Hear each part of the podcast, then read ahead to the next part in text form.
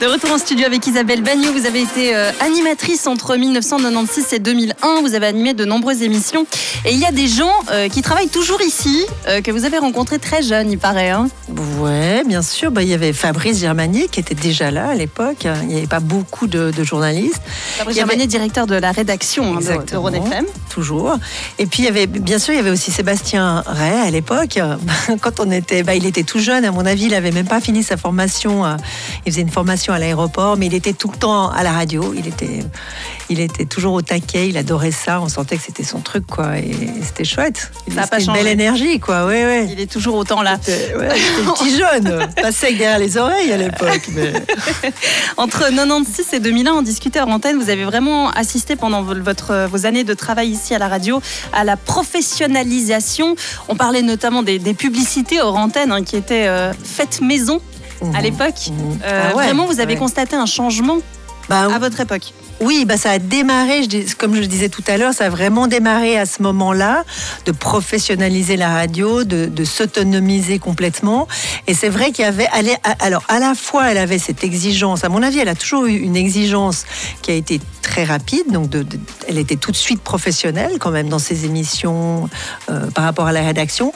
Et puis à la fois, elle a perdu son accent local, quoi, son accent euh, valaisan. Et je pense que c'est très bien. Et c'est ce qu'elle a continué à faire, c'est-à-dire qu'elle a gardé un ancrage très fort en Valais, ce qui n'a pas toujours euh, euh, fait, ce qui est plus difficile de faire quand on est dans, dans un média national. Mais vous, vous l'avez très bien fait.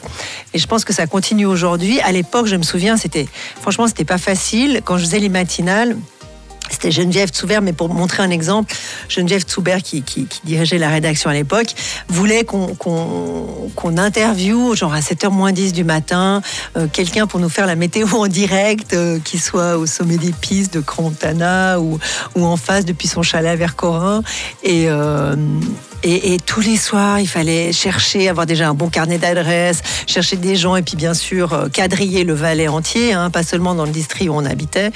Et, c'était, franchement, c'était pas facile. Mais c'était cette exigence-là, c'est-à-dire de dire, euh, voilà, on fait bien, mais on contacte, on fait des choses de manière professionnelle, mais on va chercher des ressources chez les gens qui sont ici, les gens d'ici.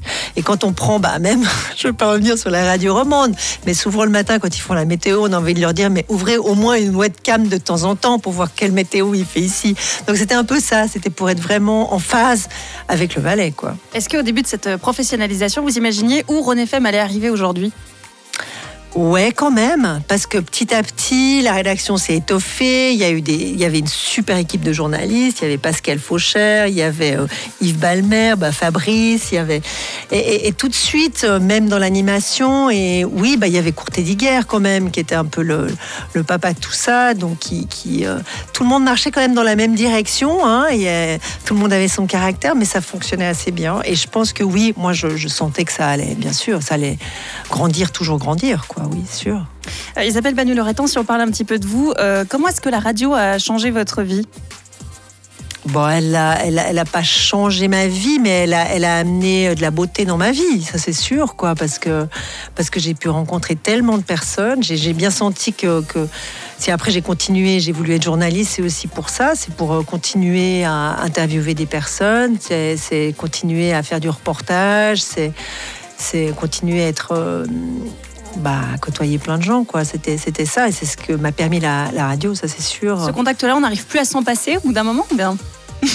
Oui, c'est difficile. Oui, je pense. Alors le contact, ben, j'ai pu quand même le continuer à travers le journal de Sierre parce que je rencontre quand même, j'ai la chance de pouvoir rencontrer plein de gens de différents milieux, de différents domaines. Donc ça, c'est une très très grande chance. Donc je m'ennuie jamais. Et à la, radio, je pense que c'est très difficile de s'ennuyer. Ou, alors on fait pas très long, quoi. Oui, non, je pense qu'on n'arrive pas à s'ennuyer. Déjà rien qu'aujourd'hui, hein, cette journée euh, incroyable. Euh, bon anniversaire. Ouais, merci d'avoir été des nôtres euh, aujourd'hui à l'occasion de, de, ces 40 ans. Ça a été un plaisir de, de papoter avec vous, de ces charmants souvenirs. Et puis, euh, qui sait, peut-être. De ces beaux jingles. Bah oui, ils sont beaux, hein, nos jingles, hein, franchement. Et puis, peut-être à bientôt, qui sait. Merci. À bientôt.